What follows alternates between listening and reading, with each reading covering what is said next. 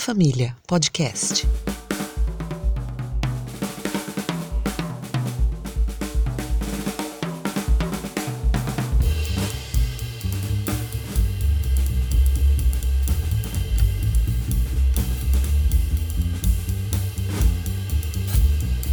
Olá, amigos e amigas do podcast A Sagrada Família. Bem-vindos ao mais um bate-papo. Hoje com um convidado ilustre aqui, é o professor José Abílio Pélio Júnior. O Abílio, ele é formado em, ele tem mestrado em educação pela USP, tem doutorado em estética e arte indiana pela Federal de Juiz de Fora. Inclusive, ele uh, pesquisou, foi para a Índia para fazer, concluir a sua pesquisa. Então, a gente vai estar conversando hoje sobre política, sobre religião, filosofia e temas correlatos. Religiões, orientalismo e política. Entrevista com o professor José Abílio Pérez. Bem-vindo, Abílio. Muito obrigado, muito obrigado pelo convite. Fico bastante feliz e bastante honrado poder estar aqui conversando com vocês, né, da, da Sagrada Família e com os ouvintes de vocês também. Fico muito feliz pelo convite. Obrigado, a gente, a gente também que agradece. Abílio, eu vou começar aqui com uma, com uma provocação para você. É, conta um pouquinho para nós dessa, dessa experiência é, na Índia, esse tempo que você estudou lá, o que, que você é, percebeu, captou de interessante, contrastes com o Brasil. Fala um pouquinho para nós disso. A Índia, eu, eu residi na Índia durante um ano. Né? Isso fazia parte do meu projeto de pesquisa, de doutorado. E a pesquisa ela tinha um enfoque um tanto quanto literário, eu diria. Né? É uma pesquisa muito mais sobre textos clássicos e etc. Mas no mestrado e, e no meu, na minha formação prévia, eu me envolvi muito com antropologia. Então, eu, embora não tenha colocado isso é, oficialmente no, no, meu projeto, sempre foi o meu interesse é, fazer uma imersão na cultura indiana. E, e, é uma cultura extremamente complexa, né? uma cultura extremamente complexa, em um grau que a, literatura não, consegue, não conseguirá nunca transparecer só uma experiência de campo, uma experiência de solo, para a gente ter noção das nuances, né, das sutilezas e, e, da, e da radicalidade da, das relações interculturais que ocorrem lá na Índia. E, e, e, por acaso, durante o tempo que eu estava lá, eu foi justamente o tempo, o período de ascensão da, do atual governo né, do governo do Narendra Modi, é, que é uma expansão de uma corrente que foi minoritária durante todo o século XX, uma corrente radical de extrema direita, e que naquele momento se, estava em pleno processo de se transformar na corrente hegemônica da Índia, uma corrente que agora à distância eu vejo como um prenúncio de muita coisa que, que aconteceu depois, inclusive aqui no Brasil, né, com a ascensão da direita, de modo que muitas da, das práticas, das táticas, é, o modo como se apropriaram da religião, o modo como a propaganda ela misturava temas religiosos com temas é, culturais e políticos, tudo isso que eu vi acontecer aqui no Brasil, sendo utilizado pela extrema direita, eu vi sendo utilizado lá também. Né? De início, isso me assustou um pouco. Né? Eu fiquei muito assustado com, com o que a gente conhece aqui no Brasil, né? a, a fake news, é, o uso da religião, é, por pessoas que nem sempre são tão ligadas a.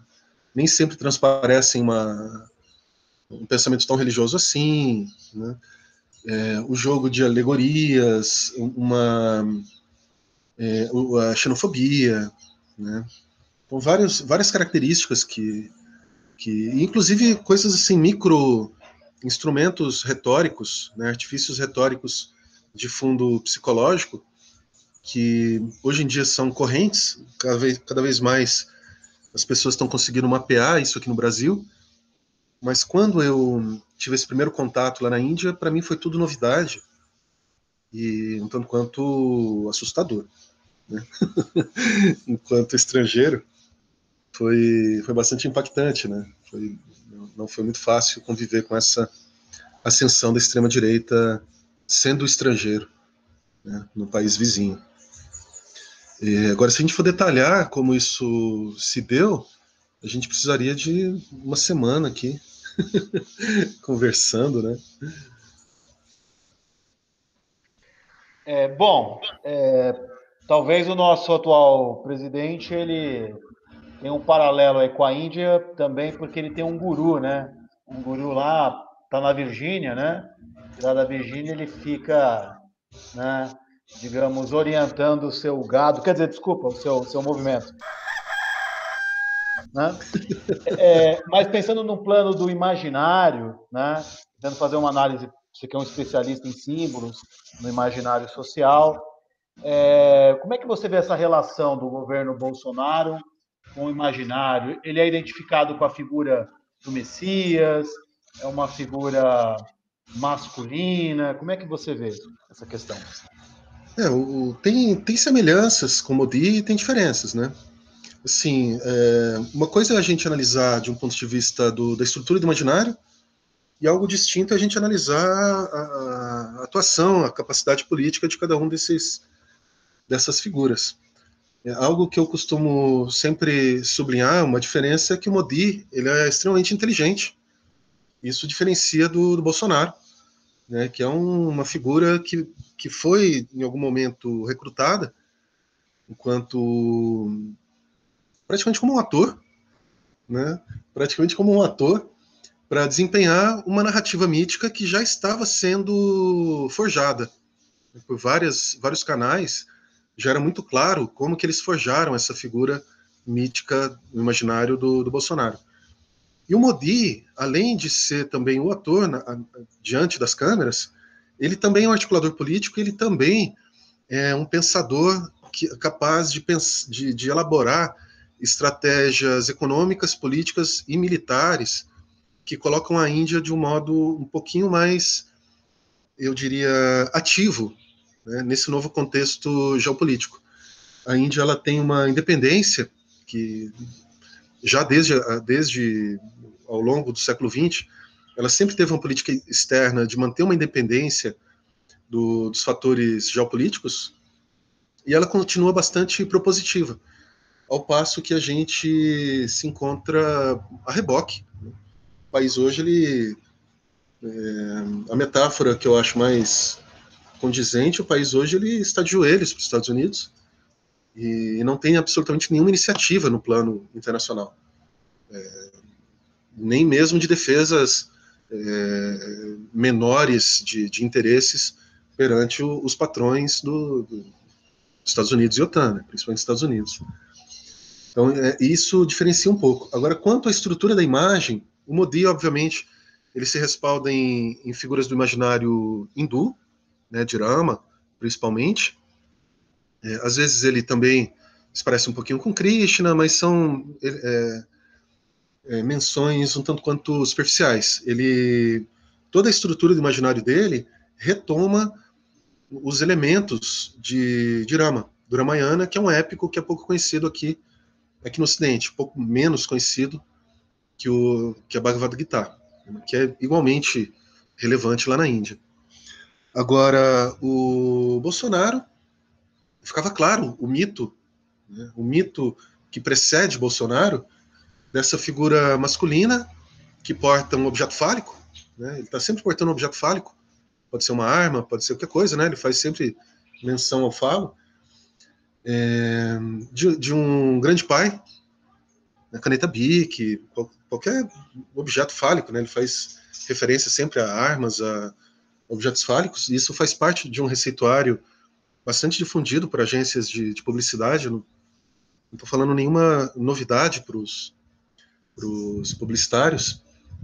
é, dessa figura do grande pai, que é uma embalagem que já nos anos 90 ele comenta-se no campo da, da, publicidade que o presidente dos Estados Unidos ele é embalado sempre como o grande pai, uma figura meio Clint Eastwood, né, que chega para colocar ordem, é, e é um Deus que é uma figura divina de um Deus Pai, né, que, que representa uma autoridade, é, inclusive lhe é facultado o uso da força né, para impor a ordem diante do caos. Então, o imaginário do, do, do, do, nosso Messias, nosso Messias Bolsonaro, né, que foi recrutado, você mencionou muito bem, o, o, o bruxo da Virgínia, né, o astrólogo, astrólogo do JB, do, bom, enfim, o Lavo de Carvalho. é, e, e, de bastidores era possível, eu, eu acompanho já há muitos anos o, o olavismo, não sei se por sorte ou por azar, um dos primeiros movimentos olavistas que eu conheci em São Paulo e depois aqui em Londrina, continuou bastante atuante, como figuras que são bastante discretas, mas que ajudaram a organizar a rede de que é, que é vendida como cursos de filosofia, mas que de fato são treinamentos em retórica em, em mobilização, né? Formação form, é, é um instrumento de formação de uma grande rede de, de mobilização que agora veio a público, né? A partir do, de algum momento veio a público, mas que eu acompanho pelo menos desde 2009, é algo que tem mais de 10 anos e que, portanto, tinha um horizonte de longo prazo. Né? É, que vem, as ordens vêm direto da, da Virgínia, né? E, e a, e a, minha visão é que esse mito ele foi forjado ao longo desse tempo todo, ele foi construído passo a passo por uma metodologia que não é exatamente a, a metodologia. Muitas vezes é, se faz uma aproximação entre o Olavo de Carvalho e o pensamento esotérico, que ele é um entusiasta, né? Ele é um entusiasta de Guénon, ele é um entusiasta, mesmo quando ele em alguns momentos ele se diz maior que Guénon, maior que não sei quem, ele é maior do mundo em tudo, que também é uma figura de retórica, né? Mas ele, mesmo quando ele se diferencia dessas figuras, ele, ele se assemelha a um apologeta, a, a um admirador, melhor dizendo, né? Não apologeta, porque ele, ele denuncia, mas ele é um admirador do, de Guénon, né? falando mais explicitamente, só que não é exatamente essa a ferramental dele. A ferramental dele é psicologia empírica, desenvolvida nos Estados Unidos, um pouquinho da PNL, que é considerada uma pseudociência. Então, muito do que ele constrói é PNL pura. A filha dele já, já denunciou isso mais de uma vez. Né? E que são técnicas de muito, muito menos nobres do que eles gostariam de, do que eles gostam de, de embalar, né? longe de uma fraternidade esotérica universal, que a gente tem ali a mesma tecnologia da, do marketing de rede, da, de empresas como Herbalife, Tupperware, né, em que o, o, sentimento de pertencer a alguma coisa, de ser especial por conta desse pertencimento, vira uma fábrica de, de carteirinhas, toda ela pensada já de um ponto de vista de maximizar retorno sobre investimento. O Olavo ele é um, um grande de um, de um marqueteiro, talvez um dos maiores marqueteiros aí do time da, da direita atual. De forma alguma, eu, eu atribuo a ele uma, é, um papel que operacional. Né? Não acredito que ele tenha uma linha direta mesmo com, o Bolsonaro. Ele é um, ele é um influencer, digital influencer. Né? Mas, de fato, foi ali que, surgi, que, que foi estruturado esse mito né, do Messias, é, muito captando por meio de de um trabalho de, de pesquisa mesmo.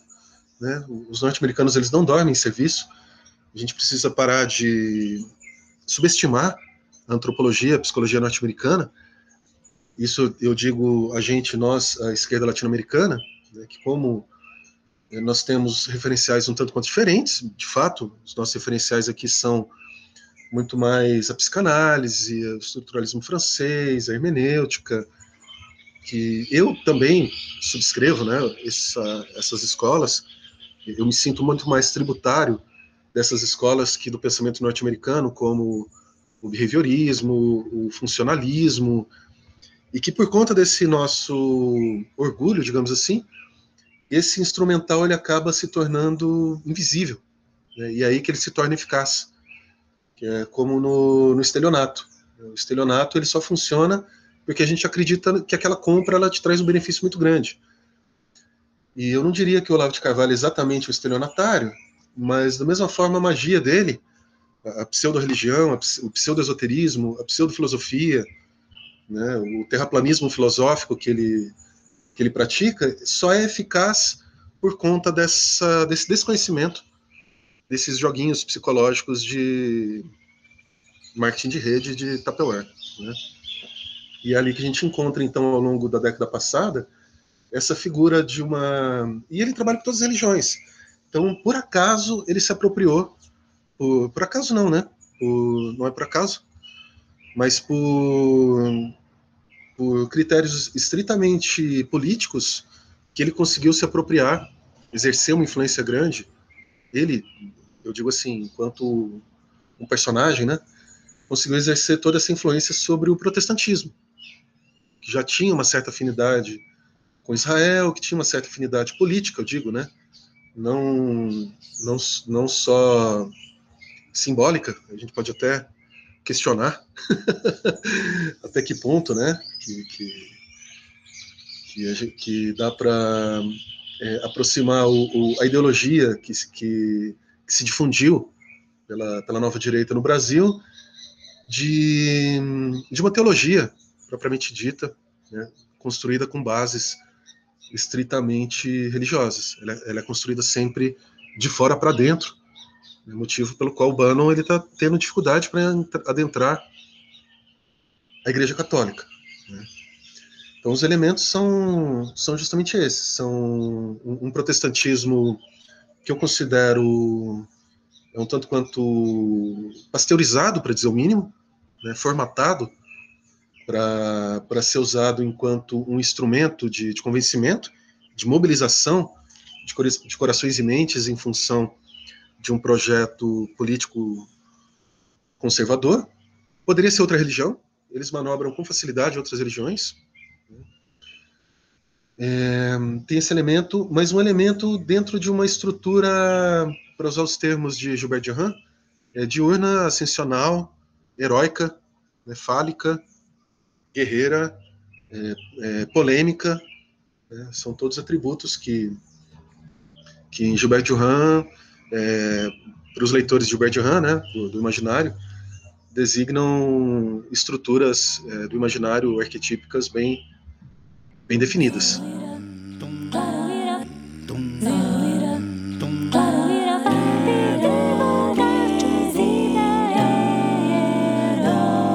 Sagrada Família. Você traz várias, vários elementos, né, várias referências para a gente pensar um pouco. E repetindo uma pergunta que eu fiz outro dia aqui para o professor Joaquim Monteiro, que você conhece né, também, é, qual seria um pouco o caminho para a esquerda? Porque a gente tem aqui no, na nossa esquerda, a gente tem uma herança da, da teologia da libertação, né, do catolicismo radical, né, vamos colocar dessa forma, mas também uma boa, boa parte da nossa esquerda ela vem daquela tradição laica, francesa, jacobina, que tem uma grande hostilidade, um grande preconceito com a religião, com a religiosidade, não parece ter uma leitura muito simpática aos movimentos populares e religiosos. Qual seria o caminho para a gente conseguir aproximar essas duas coisas, né? Esquerda e religião nesse contexto? O Joaquim, começar pela menção a Joaquim, né, que é um, uma figura que não, não, só conheço, como admiro o trabalho dele. Desejo muito, muito sucesso às suas empreitas. é uma figura assim que eu conheço já há bastante tempo, né? A gente sempre que possível, né? Nem sempre a vida permite esses encontros, mas sempre que eles ocorrem, eles são extremamente frutíferos. Eu aprendo muito com o Joaquim. Então, né, acredito que a gente está pensando realmente questões que são muito vizinhas, né, muito, muito nem sempre exatamente do, do, mesmo ponto de vista, ele é, ele é budista, né, um monge budista, mas uma boa parte da. E eu não sou budista, né? É, mas eu sou quase. Tenho uma simpatia muito grande pelo budismo, né? Muito, muito do pensamento budista faz parte assim do, do que eu assumo como meu pensamento também, né? Então tem vários pontos em, em comum. Agora, em relação à esquerda latino-americana, a esquerda latino-americana, nós temos sim essa herança francesa e europeia que em algum momento para arrancar o poder da mão da Igreja Católica, a sociedade teve que se contrapor não a essa ou aquela expressão religiosa, mas a religião como um todo. Né? E no momento em que isso foi feito, isso foi muito saudável. Entre nós, isso foi muito saudável. Foi um passo de libertação em relação a determinadas estruturas do Império Romano que tinha se, se revestido de, de símbolos religiosos e permaneceu, que é a Igreja Católica Medieval. Agora, a América Latina, ela, por outro lado, ela sempre foi um local de, de renovação em relação a, a, esse pensamento mais progressista no interior da sociedade e a sua relação com a religião. Nós temos ainda assim muitos setores que são refratários. A universidade, a gente pode incluir a universidade, ela quase como um todo ela é refratária à religião, a menos que sejam religiões minoritárias, né, de populações bastante marginalizadas, como é o caso da, das expressões ameríndias, né, que, é, das expressões africanas, né, que encontram lugar nas pesquisas acadêmicas, nas pesquisas desenvolvidas dentro da universidade. E quando a gente fala de universidade no Brasil, de pesquisa, a gente está falando praticamente da universidade pública, né, que não, não existe nenhuma proibição para as universidades particulares produzirem pesquisa, mas o fato é que elas não produzem. Aí, o, o, os gestores das universidades particulares é que deveriam responder, né, por que, que eles não produzem. Mas quando a gente fala de universidade pesquisa no Brasil, a gente está falando da universidade pública, e a universidade pública ela é de fato refratária ao pensamento religioso. E os partidos de esquerda também, os movimentos sociais, muitas vezes também são permeados por um pensamento antirreligioso, né? E isso é um problema. É um problema porque justamente é um, é um dos problemas assim, de ponto de vista prático. Né? Nem estou me atendo aqui a, a, uma defesa da religião enquanto estudioso, né, da religiosidade e tal. É, em, mas de um ponto de vista prático, enquanto o conservadorismo aprendeu a se apropriar de religiões a partir de instrumentos antropológicos e psicológicos e de análises políticas, é, e até mesmo é, desenvolvendo expedientes retóricos para contrapor, por exemplo, a esquerda à religião.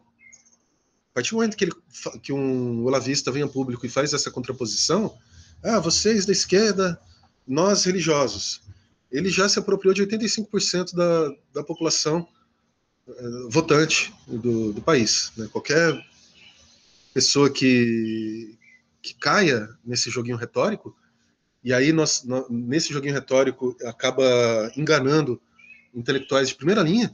Né? A pessoa aceita, a esquerda aceita, o intelectual de esquerda aceita e fala: ah, realmente, vocês, religiosos, já se excluiu do grupo dos religiosos, já se excluiu da população, já se excluiu da direita. Ele deixou a religião na mão da direita, deixou a população na mão da direita, deixou o governo na mão da direita. Né? Então, isso é um expediente retórico, né, um expediente retórico que, que, que é usado com, com, com, muita astúcia por olavistas e que não olavistas muitas vezes caem com facilidade nesse tipo de, de expediente retórico. Né. Agora, por outro lado, nós temos vários elementos para pensar a religião de ponto de vista da esquerda. É, um exemplo da, da liberdade religiosa, que no Brasil ela foi colocada por um deputado comunista, né? Foi um comunista que, que instituiu a liberdade religiosa no Brasil, e até então, tanto religiões é, negras quanto protestantes eram objeto de repressão, até mesmo policial. Isso aconteceu no final dos anos 40. É, e se não fossem os comunistas, né, a, religião no Brasil talvez não, não fosse tão. Talvez nem o, o, o protestantismo tivesse encontrado estradas tão abertas para poder se expressar. Né? Nós temos também a, a, dimensão da teologia da libertação, que é algo bastante inédito né, no contexto do pensamento é, mais marxista mesmo, né?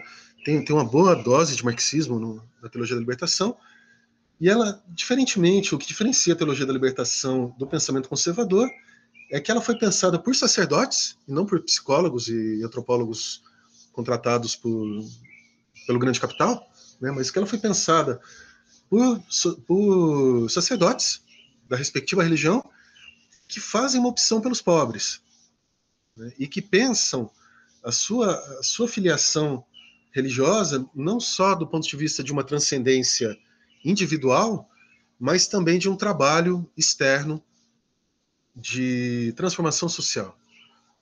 E aí, dentre os movimentos sociais, mais, um dos mais expressivos que temos no Brasil, o MST. Praticamente impossível pensar o MST sem pensarmos a teologia da libertação, né? sem atentarmos essa presença do Leonardo Boff e de tantos outros que exerceram uma influência bastante profunda na formação da cultura interna desse movimento e que nós sabemos que não é nenhum movimento, digamos assim, é, com preocupações superficiais. Né? É um movimento que vai mesmo à radicalidade da transformação social, a, a transformação das relações de produção e de distribuição dos meios de produção, e, e mesmo assim incorpora, e aí tem uma longa, uma longa tradição, uma longa um, um acúmulo bastante grande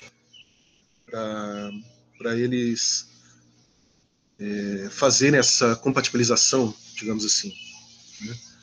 Agora, o que eu vejo é justamente essa, enquanto necessidade da, das expressões mais partidárias da, da esquerda, é se atentar um pouco mais a esses jogos de retórica dá uma refreada no, no panfletarismo anti, anticristão, antirreligioso, anti, né?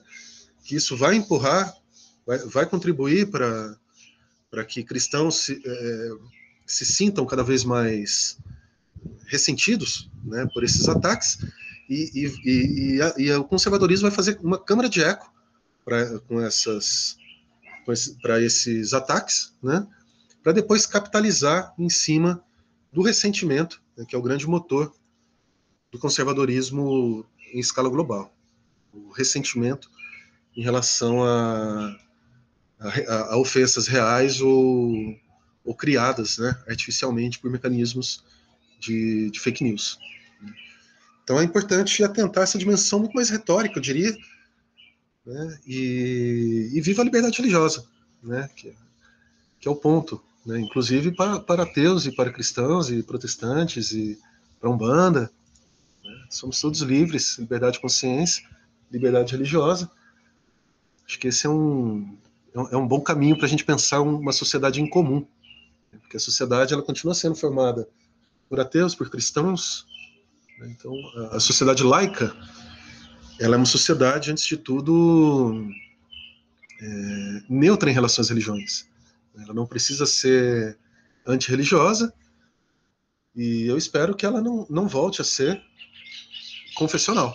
Né? Que esse sim é um retrocesso, esse sim é o, é, é, o ponto em comum que eu espero que a gente consiga construir à esquerda nesses novos, nesse momento que eu vejo como uma, uma retomada. Sagrada Família, podcast. Ok, é, fazendo um gancho, algumas coisas que você comentou, e ainda falando sobre, sobre a Índia, né? É, por exemplo, essa questão, eu lembro das nossas conversas, você comentou em algum momento que alguns autores importantes no estudo das tradições, das culturas orientais, das religiões orientais, indianas ou não indianas, você comentou um pouco, por exemplo, que hoje em dia o trabalho de autores como o Eliade, o Kumaraswamy, É, na academia indiana, esses autores são questionados hoje, mal vistos. Comenta um pouquinho sobre isso, Abílio. É, academia indiana é, é um termo extremamente abrangente. Né? Eles têm uma academia muito mais antiga que a nossa, e eles têm alguns prêmios Nobel, eles têm tecnologia nuclear, eles têm muitas coisas, né?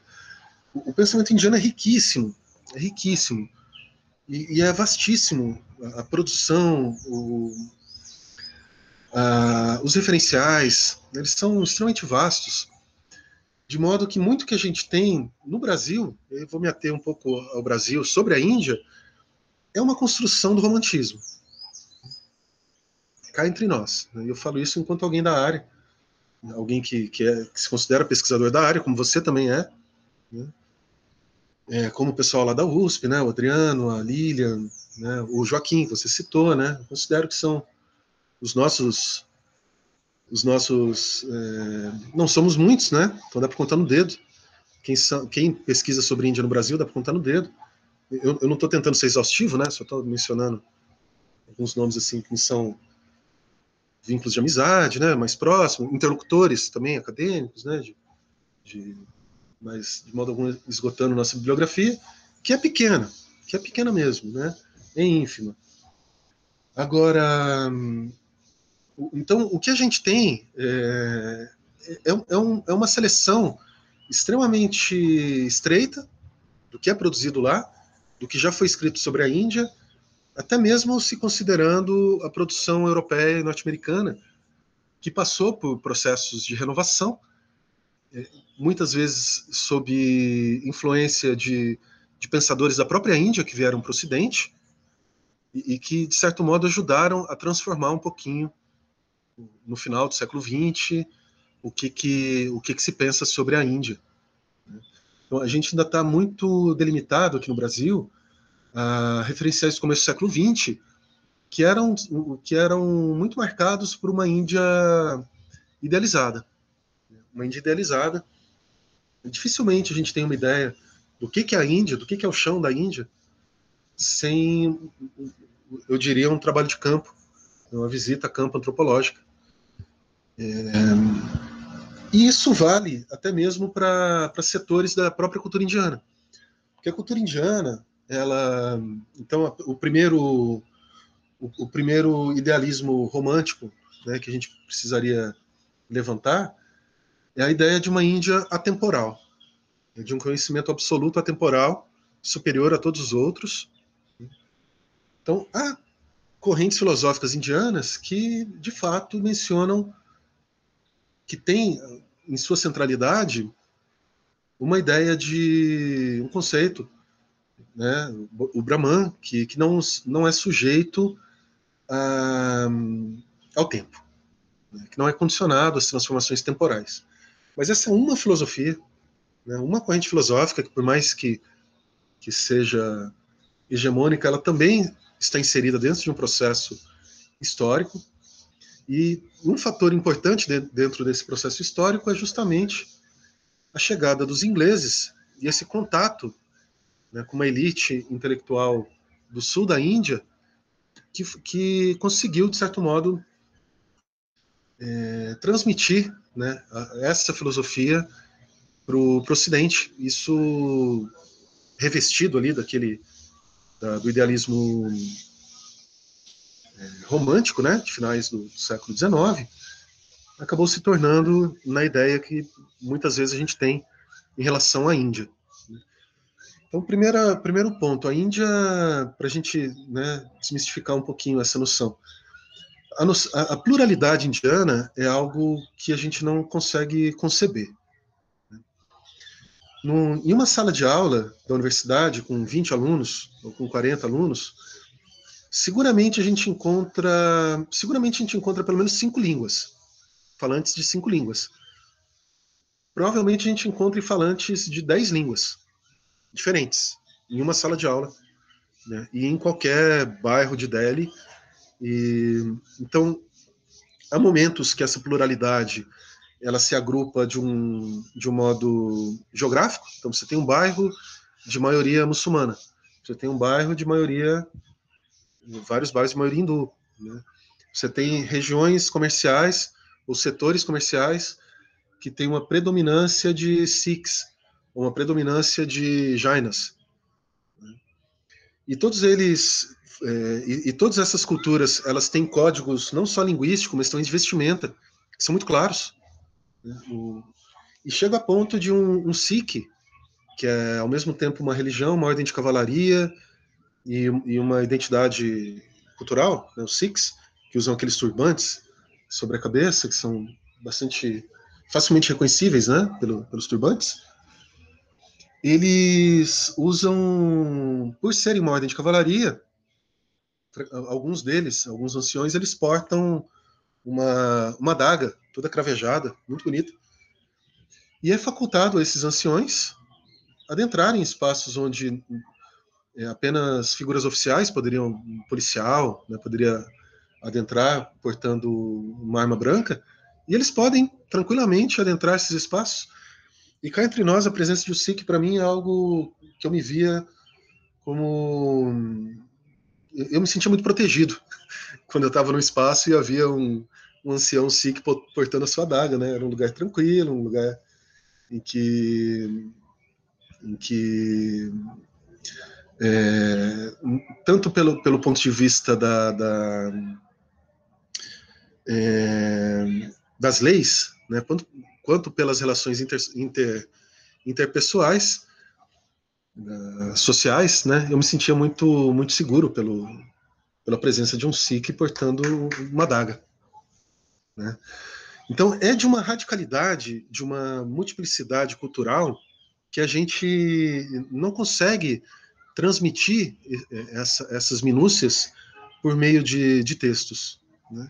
Então, dentro de uma sala de aula, é comum que grupos que falam línguas diferentes comecem a falar na sua língua privada.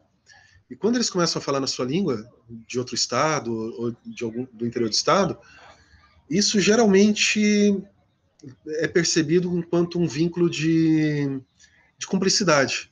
Eles podem estar tramando alguma coisa, eles podem estar querendo, mesmo diante do professor, combinando que eles vão matar a aula, ou que vão ir, né? Então, os vínculos de solidariedade, eles perpassam estruturas que são, que são múltiplas. Né? Você tem estruturas que são religiosas, tem estruturas que são linguísticas, você tem estruturas que são de parentesco, né? e tudo isso confere à cultura indiana uma, uma pluralidade extremamente radical. Extremamente radical. É, então, e, e, ao mesmo tempo, a Índia ela tem uma tradição escrita que até que ponto que a, a Índia ela, ela, ela, costuma ser muito hiperbólica, né? então maior do mundo, né? maior do universo, são expressões assim que a gente ouve muito nas ruas indianas. E muitas vezes eles acreditam nisso, né? Muitas vezes ele, existe um orgulho mesmo de pertencer àquela a Índia, né? O indiano ele é muito orgulhoso de, de pertencer, né, à Índia. Então isso às vezes se confunde, né? Uma certa tendência à hipérbole e, e uma certa noção de que realmente a Índia é, é, um, é um lugar de, digamos assim, privilegiado, né, do ponto de vista cultural, do ponto de vista de uma cultura mais refinada, da, da até que ponto que, que, que esse termo é aceitável, né? Mas aquilo que a gente chama de alta cultura. Então a Índia ela tem uma tradição literária que inclui os primeiros livros em escala global, os primeiros livros que se tem notícia, e não só pela antiguidade, mas pela complexidade da, da literatura que foi produzida, pela precisão do raciocínio, pela beleza da poesia que foi produzida, pela profundidade da, da, da entrega ao, ao, caminho místico, ou pela, por, pela é, por quão aguçada é a lógica que foi desenvolvida na Índia. Então, por vários fatores, essa, esse oceano ele permanece desconhecido. Então, agora a própria Índia ela, então ela tem essa multiplicidade. Tem lá algumas figuras que vão achar interessantes o trabalho que foi desenvolvido começo do século, né? Iliade, é, Tucci, né? que são autores que, que me são muito caros, né? Tenho, eu tenho um apreço por eles. O Giuseppe Tucci, Mircea Eliade, é, Zimmer, né? Mas dentro desse oceano, eles são uma gota. Eles são uma gota. Né? Tem muito mais coisa. Então, tem, tem, tem desde desenvolvimentos específicos, digamos assim, dentro da história. Então, dentro da história, década após década, foram produzidos na Índia dezenas de autores de, que se filiaram a correntes específicas, é, indo do, do marxismo até a, a Escola dos Anais, né, francesa, que vai trabalhar mais com o imaginário, é, de um modo extremamente atualizado em relação ao pensamento ocidental, o pensamento europeu, em muitos momentos mais inseridos que a gente aqui do Brasil.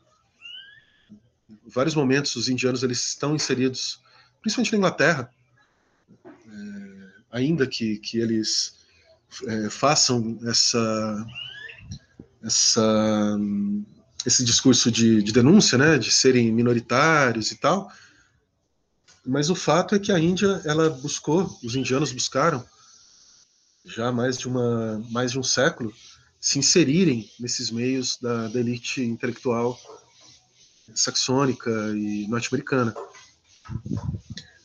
E, e, isso fez com que o, que é produzido lá não se restrinja a, a esse momento que, que para a gente ficou um tanto quanto congelado, né, em começo e, e meados de século, que possa ser vista, que eu vejo então como uma gota num oceano imenso. Né?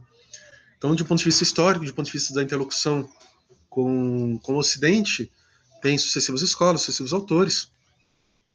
E isso vale também para o pensamento, se a gente se ater ao que está se expandindo muito aqui no Ocidente agora, o, aqui no Brasil, que é o Vedanta. Né? Começou a se expandir lá com o Vivekananda. O Vivekananda ele, é, ele era um vedantino também, o pensamento dele está todo calcado no, no Vedanta, em uma variante Smarta, né, com um componente devocional um pouquinho mais acentuado, mas perfeitamente dentro da mesma tradição que agora está novamente se expandindo é, aqui no Ocidente. E o Vedantismo, dentro do Vedantismo, ele também tem escolas, subescolas, é, períodos, né, autores é, que se tornam pontos de referência, comentadores, é, é bastante extensa a bibliografia em qualquer tópico que a gente for analisar. E aí, para completar, muitos de, muitas dessas, dessa, seja do pensamento aplicado, filosófico ou religioso, ele dificilmente apresenta um cânon uniforme na Índia como um todo. Ao inverso daquela ideia da, é, apesar né, da, do conceito do Brahman, né, do atemporal, é, dois templos vizinhos na Índia não têm o mesmo cânon, não tem a mesma a ideia de uma Bíblia para todos. Isso, isso não existe né, nos templos. Cada templo pode ter uma referência ali determinados livros do Veda, mas ele a, a, os próprios rituais que ele segue não estão todos na literatura da, da Shruti, tem vários elementos ali dos chamados Puranas e Agamas, que são específicos da família do sacerdote, foi transmitido de geração em geração, alguns muito antigos mesmo, né, 1500 anos, né, alguns não tão antigos quanto se afirma, que não passa de 500 anos, 700 anos, né, isso não é tão difícil de, de identificar pelo trabalho crítico, e, e, o templo ao lado já, já segue um outro conjunto textual, uma, uma outra iconografia, né, e não existindo muitos pontos para se para se estabelecer uma homogeneidade, né, embora todos eles se entendam muito bem a partir de determinados conceitos que são fundamentais, que são basais, por exemplo, é, que são basais, né? E por exemplo, o próprio conceito de Brahman, conceito de Brahman, conceito de de, de Atma, né, Prakriti, alguns outros conceitos que são centrais ao pensamento indiano como um todo. E, e o que ficou para mim desse saldo, dessa pluralidade toda que, que eu vivenciei na Índia, é perceber uma importância muito grande que é dada ao debate. Né? Os indianos eles são muito dados ao debate, a, a várias eh, instituições sociais que se erigem em torno da, do exercício do debate, que é algo que a gente está, infelizmente, perdendo por conta dessa, da importância na, na, que alcançou na política contemporânea a retórica, a retórica sofística, né, do, do, do, do olavismo, né, e a gente está perdendo um pouco, e a gente se, se torna tão seduzido, né, o, nosso pensamento se torna tão seduzido por esses artifícios que, mesmo entre nós, que nos, nos achamos seres acionais, né? mas mesmo entre nós da esquerda, a gente acaba muitas vezes é, perdendo a importância do, do diálogo, né? do, do, debate, é, pode ser acalorado em algum momento, mas que é guiado por elementos da razão. Né? Então, o que ficou da Índia para mim foi muito isso, a importância do debate e um pluralismo né? Então eu não deixei de lado a literatura que eu li antes, mas eu incorporei muita coisa.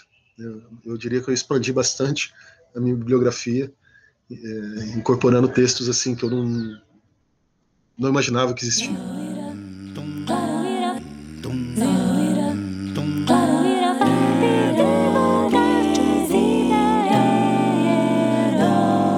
Sagrada Família. Abelho, é, você comentou aí, por exemplo, da da popularidade, da disseminação de algumas escolas né, é, filosóficas hindus aqui no Ocidente, né, o caso do, do Vedanta e por causa do Vivekananda, também a sociedade teosófica, eu creio que ajudou nessa disseminação. Hoje em dia tem o fenômeno do neo, neo Advaita, né, também muito popular aqui no Brasil.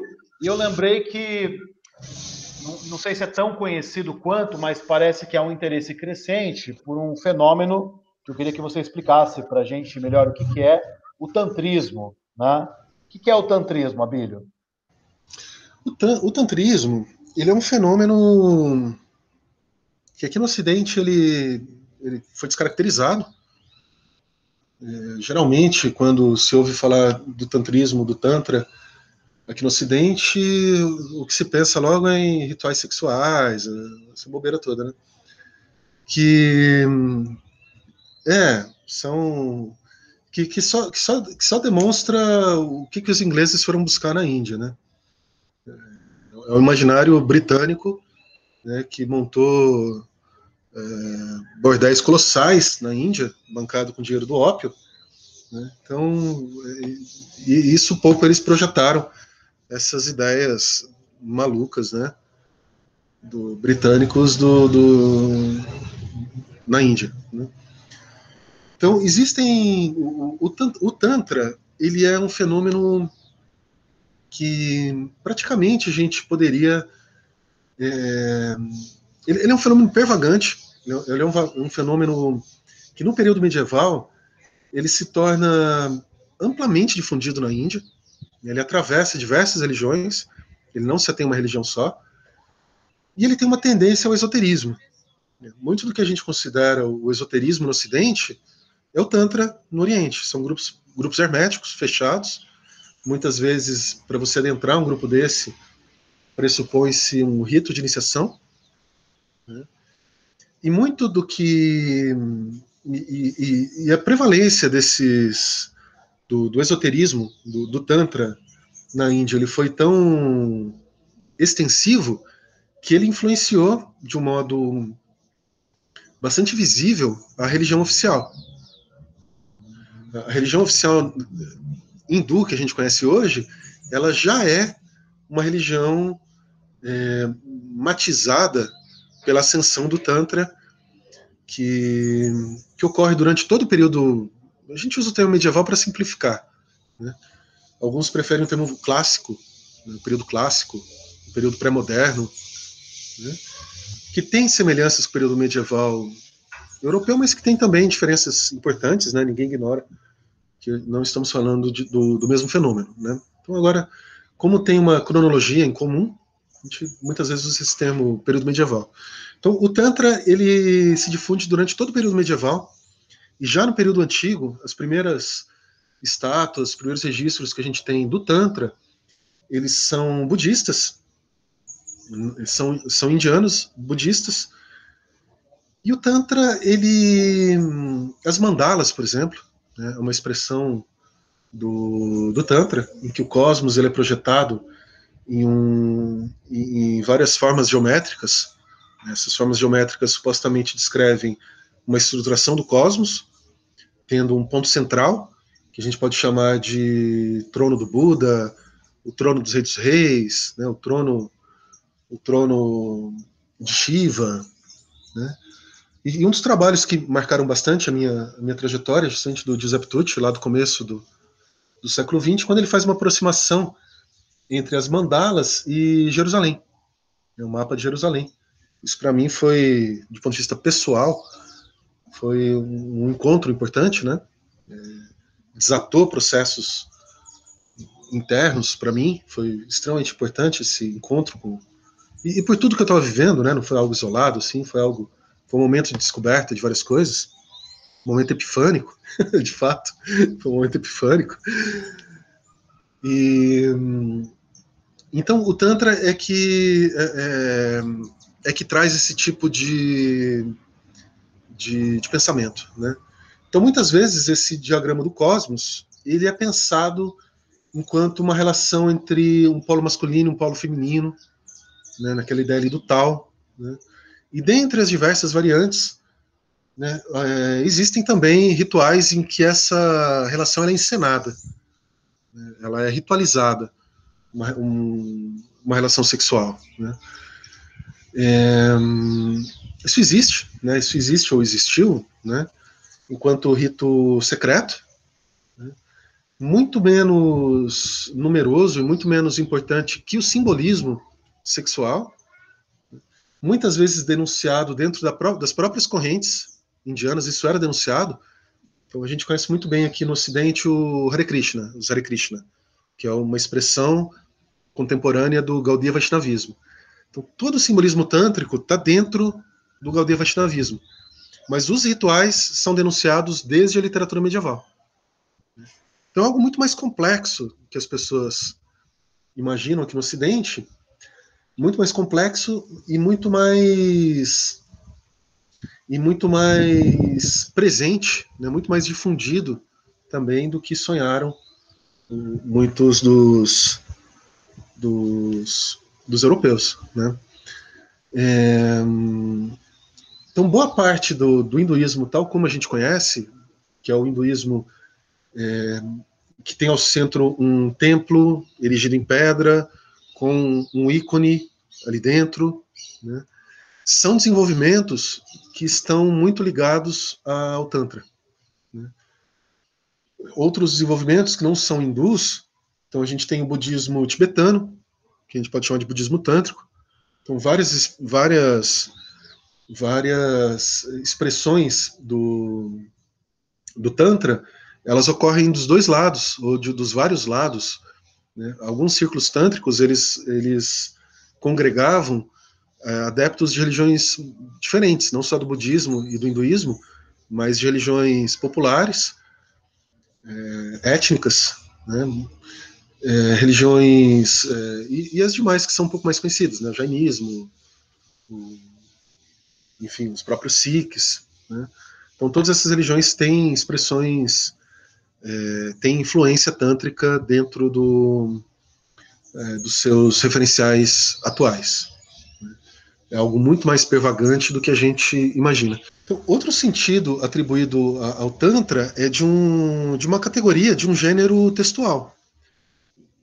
Da mesma forma que a gente tem um Veda, que é uma categoria de textos revelados, é, a gente tem um, um Purana, a gente tem um épico, né, que são categorias distintas, todos eles com implicações em determinadas expressões religiosas, nós temos também o Tantra, que, que designa, antes de mais nada, uma categoria textual.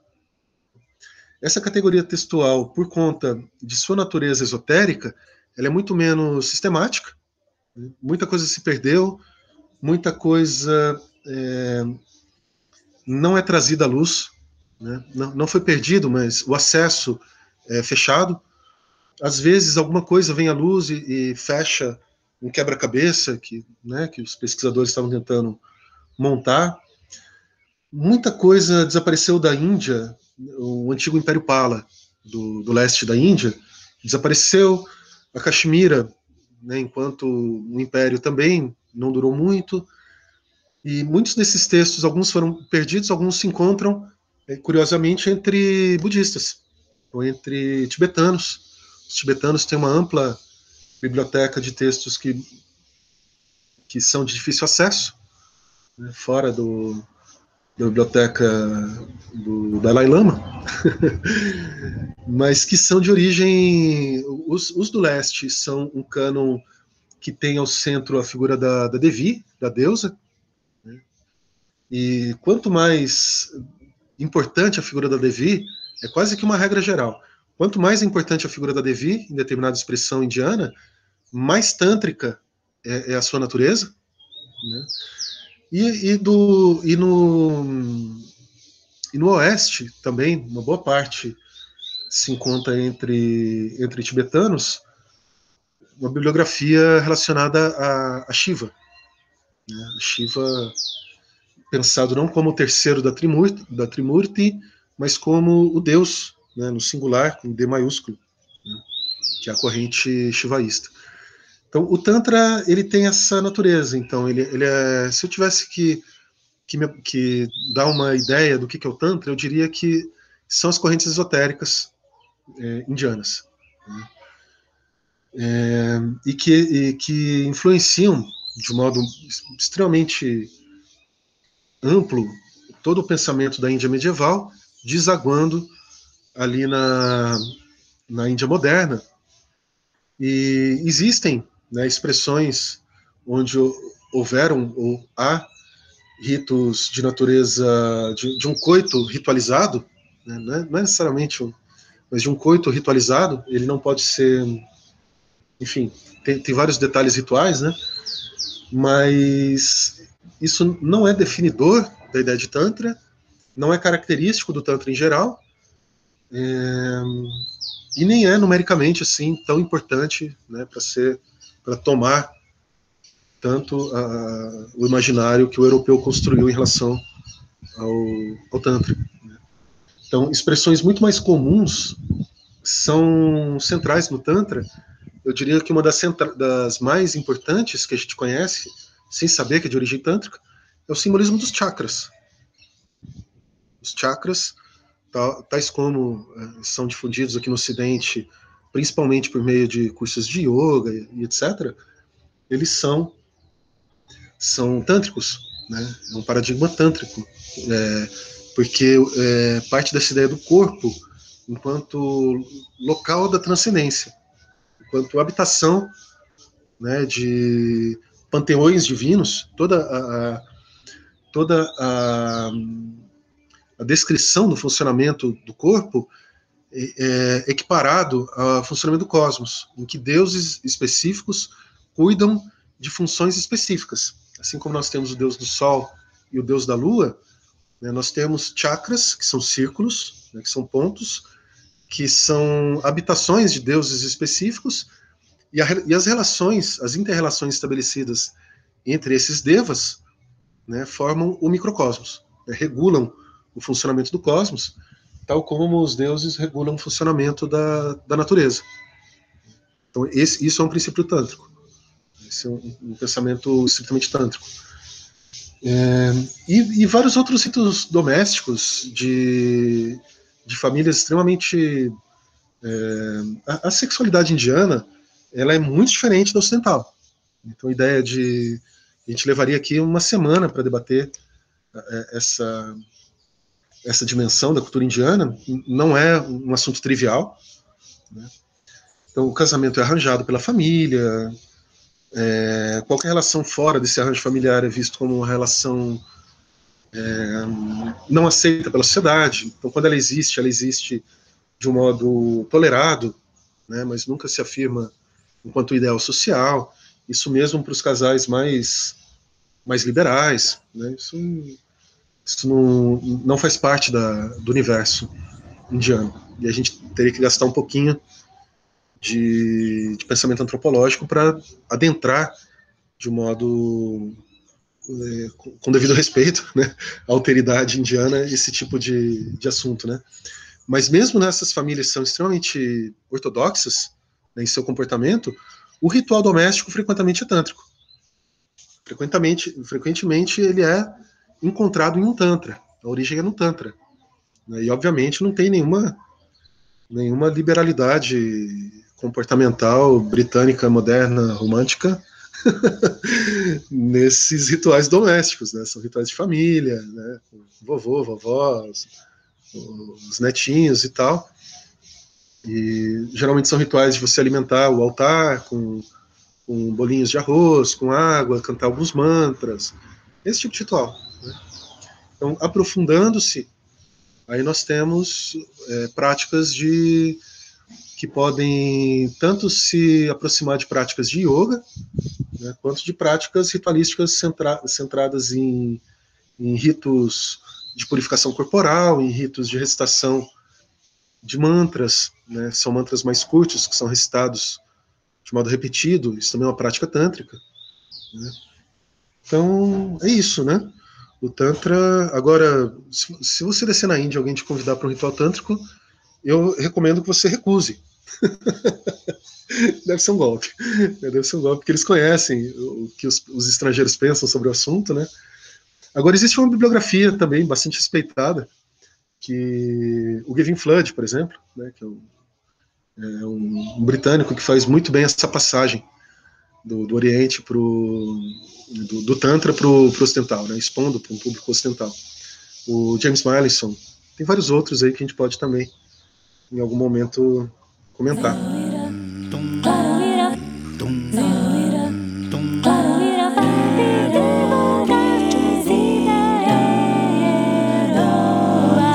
Família. É, você se, é, recomendou uma vez ler o Arthur Avalon, né? Também como uma referência, né? Sobre isso. Sim, o Avalon eu gosto muito dele. O Avalon ele, ele não é uma leitura acadêmica. Ele é uma leitura que eu tenho um apreço pessoal pelo Avalon. Ele é um indiano ele é indiano, ele está no começo do século e ele fala do lado de dentro, digamos assim. Só que ele é de uma família é, britânica e ele é um jurista. Arthur Avalon é inclusive o um nome de pena, é, é um pseudônimo que ele criou para resguardar a carreira jurídica dele. Ele chegou à posição de magistrado. Ele é extremamente erudito, extremamente cauteloso na, nas suas referências às fontes consultadas e extremamente respeitoso com as fontes. Então, em alguns momentos, eu considero isso uma, uma qualidade do texto dele, em alguns momentos ele expressa dúvida. Falou, esse ponto aqui, eu vou consultar, digamos assim, os, os anciões, porque eu, eu, estou na dúvida. Eu não tenho clareza né, é, no momento. E aí ele procura eruditos, ele procura pandits, né, que são inteirados daquela, daquela, daquele contexto, para sanar uh, as suas dúvidas. Então eu vejo isso como uma atitude extremamente respeitosa. Né? E ele é um expositor também muito sistemático, muito estudioso e muito é, muito zeloso daquilo que ele está expondo, né, enquanto adepto da, daquelas ideias. Então, apesar de ter circulado aqui no Ocidente enquanto literatura esotérica, ela é diferenciada porque ela é, uma, ela é escrita por alguém de dentro, que está tentando sistematizar ideias amplas e, e transladar aquilo numa exposição para ocidentais. Então, eu considero uma leitura, para quem é interessado no tema, né, eu considero uma leitura assim, muito, muito rica. Né. É claro que, que ele, fa ele faz uma exposição do lado de dentro, então ele vai seguir uma estrutura expositiva muito mais do sistema ao qual ele é, do qual ele é adepto. Se a gente tomar a exposição dele enquanto, é, se a gente for, por exemplo, submeter o texto dele a uma crítica histórica, talvez não seja a melhor fonte. Né? Agora, ele traz uma tradução do, de dois tantras, né? justamente o tantra que expõe o funcionamento dos chakras, de um modo muito mais aprofundado que qualquer fonte no Ocidente que eu conheça. Eu não conheço nenhuma fonte. Porque ele traz o próprio Tantra e comenta o Tantra. Ele traz o texto originário, a fonte, e, e a, eu, eu, não encontrei outra edição desse texto também, né, Chakranirupana. Então, talvez em algum museu, se a gente quiser ir além disso, a gente vai ter que pegar um avião, descer lá em talvez em Pune, talvez em Varanasi, se dirigir a um museu, pesquisar o catálogo e encontrar o original. Aí sim a gente vai ultrapassar o que a gente tem à disposição ali com, com Arthur Avalon, né? Então é um texto que eu recomendo, sim. É um texto que eu gosto, eu aprecio. Abílio, é, com certeza tem, tem muitos outros temas que a gente não vai conseguir abordar hoje, né? Quem sabe teremos aí mais podcasts, né? Mas eu queria terminar com uma pergunta que eu acho que é um assunto muito, muito, relevante, muito relevante, muito candente, que é a questão das castas. Né? É, o que você pôde observar como pesquisador, como, como uma pessoa que estava vivendo ali, experimentando, conhecendo, é, como é que funciona o sistema de castas? Ele funciona em toda a Índia? São apenas quatro castas? Comenta para nós um pouquinho sobre isso. Olha, os textos clássicos indianos, eles têm duas palavras que remetem àquilo que é chamado numa linguagem corrente na, em línguas ocidentais de casta, que é jati e varna. São duas palavras diferentes. Varna a gente pode traduzir como categorias, né? É, varna às vezes pode ser, dependendo do contexto, também pode ser traduzida como cor, no sentido amarelo, vermelho, azul, né? Não cor da pele, porque isso não é um critério é, definitivo para a identificação de, de, castas. Mas no sentido de Varna, no, no, sentido de que a gente pode traduzir como casta, são essas quatro castas que você mencionou. É um termo que é encontrado em, em, em alguns shastras, né, em alguns textos que têm uma função religiosa é, subordinada aos Vedas, né? não são textos que tenha, não são textos revelados, mas que são textos que têm uma certa relevância dentro da estrutura da religião. O funcionamento da estrutura de, da, da estrutura de castas é tributário desses textos, mas também tem outros elementos históricos que são, que são importantes. O próprio texto ele traz a narrativa de como as castas surgiram, que, o que não pode ser tomado ao pé da letra como uma verdade histórica. É uma narrativa mítica de criação da, das castas. E outro termo é jati. Jati é o verbo, é, é, é derivado do verbo nascer. Então, é, e que se a gente for traduzir assim, não de, tão de modo etimológico, mas fazendo equivalência algo que nos é familiar, eu traduziria como tribo. Então, aqui no Brasil, a gente tem várias tribos né, que pertencem a etnias diferentes. Então, a princípio, um Guarani ele não deseja deixar de ser Guarani. Um Chavante não deseja deixar de ser Chavante. Agora, o termo Jati ele não é equivalente a Varna. Existem centenas e centenas de jatis. E às vezes esse termo também é, é traduzido como casta. Né? Agora, jati designa uma estrutura de parentesco. E essa estrutura de parentesco, mesmo para Dalits, mesmo para Shudras, mesmo para Vaixas, né, que são classificações de Varnas, essas jatis não desejam desaparecer enquanto jati. Né? Elas não querem desaparecer enquanto estruturas de parentesco, mas elas não apreciam ser classificadas enquanto Shudras, Vaixas, etc. Né? Então, o que se combate é o sistema de classificação. Esse sistema de, de, de, classificação que não recai sobre indivíduos, mas que recai justamente sobre jatis. Então, determinada jati é classificada enquanto kshatriya, enquanto nobre. Mas aquela outra jati é classificada enquanto shudra. Né? Então, essa classificação eles não querem. Essa classificação ela é combatida pelos movimentos é, Dalit. Né? Eles, são, eles combatem esse tipo de, de classificação. Mas eles não querem abandonar a sua identidade cultural, que é, que é uma identidade cultural muito mais radical do, do que a gente está acostumado em.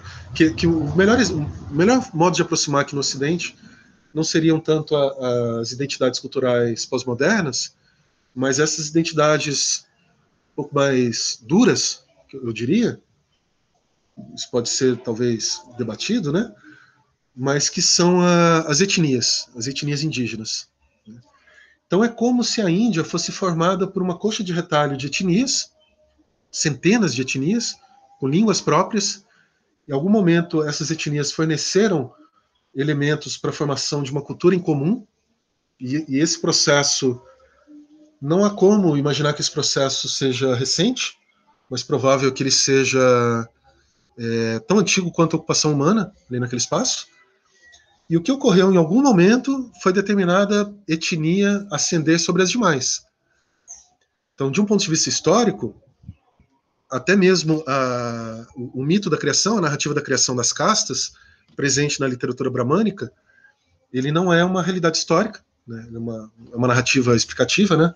uma narrativa cosmogônica que tem uma exerce uma influência de estruturação de hierarquização da, da, sociedade e que é combatido, né, desde o mundo antigo, inclusive é, por fontes budistas e muitas vezes ali o alinhamento religioso no mundo antigo, ele tinha um componente de disputar esse termo de, de Varna, né, as concepções de Varna que se tornaram em algum momento ali fixadas no Shastra, e que aqueles que se consideravam discordantes né, mesmo que mantivessem rituais, que era o caso de, alguns, de algumas práticas budistas, que eram os mesmos rituais praticados por hindus, mas como eles tinham uma divergência filosófica, digamos, ou teológica, e dentre essas a atribuição de Varna, as jatis, esse é um dos elementos ali que me parece que podem ter exercido alguma influência na, na, na própria estruturação da sociedade. Mas aqui a gente está falando do, século V, VIII, século V ou século VIII antes de Cristo. Né? Então são fenômenos do mundo antigo. Agora imagina a Índia moderna. É como se imagina no Brasil se as etnias indígenas não tivessem desaparecido, se tivessem todos nós aqui fizéssemos parte de alguma etnia indígena ou africana por, por regra de parentesco, as regras clânicas, elas são plenamente válidas, ninguém quer abandonar uma regra clânica. Você não encontra um Guarani querendo se casar com um imbundo, isso seria a ruína do cosmos, né? É, é, é, isso é vivido internamente como amoral para uma pessoa, né? Ela entra em conflito desrespeitar uma regra de parentesco quanto essa, mas ao mesmo tempo a sociedade em que as funções mais vistas como mais importantes pela própria sociedade são ocupadas por portugueses, né, que também são fechados, digamos assim, suas regras de parentesco. Então, a Índia, em algum momento, ela foi isso inteiramente. Né? É claro que sempre houve tensões, então houve momentos em que as castas dominantes não eram parentes de sacerdotes é, de eh, arianos, né? de falantes de línguas dessa, dessas etnias é, é, ligadas a, essa matriz religiosa védica, né? E então sempre houve tensões. Em algum momento, as castas superiores não eram castas castas ligadas a brahmanes e kshatriyas, né? Eles tinham outros sistemas de classificação. Isso é bastante bem documentado. E mesmo em períodos mais modernos, em que populações hindus não chegaram e que são estruturados por meio que a gente poderia chamar de estrutura de castas, né? E todos esses elementos complexificam bastante, porque numa situação medieval isso se confunde com a estrutura social. Na sociedade moderna, a princípio, a sociedade é laica e as funções sociais são, são distribuídas de modo laico. Mas essas estruturas de parentesco passam a exercer, digamos assim, uma disputa com base em elementos culturais e ideológicos sobre elementos da, da estrutura social. E a gente pode incluir até mesmo cargos de chefia em empresas de engenharia de software do Vale do Silício, que são, são que, é, que é um palco de disputa de castas. Né? Tem várias várias é, denúncias que vêm a público que de favorecimento de posições na, no Vale do Silício, que é dado por critérios não de, de formação e de excelência em conhecimento de programação e linguagem de máquina, mas em regras de parentesco. E favoreceu o fulano porque ele é parente do, né, era da mesma casta do Beltrano. Então isso acontece. E isso é visto então de um modo desfuncional, né, geralmente do ponto de vista da, da denúncia. Então é, é, um fenômeno bastante complexo, bastante complexo. Não, não é fácil adentrar. Sagrada Família, podcast.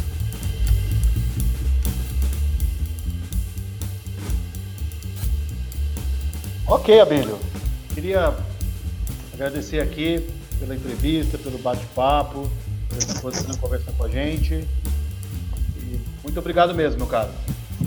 Eu que agradeço. Para mim é um grande prazer poder trocar figurinha com pensadores aí que estão preocupados com, com, as mesmas questões. Né? Acho muito importante esse exercício do diálogo, até mesmo é, para manutenção, né, para maturação do, do, nosso próprio nosso próprio meio. Então, fico muito feliz pela iniciativa e fico sempre à disposição. Muito obrigado. Obrigado, Josabílio. Obrigado, amigos e amigas. Este foi mais um podcast da Sagrada Família.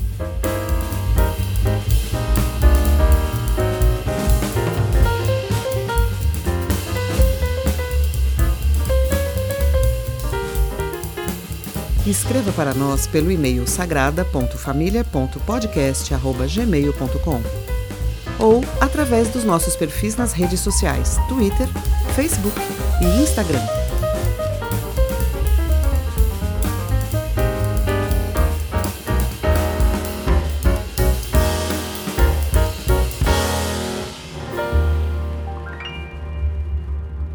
Sagrada Família, podcast.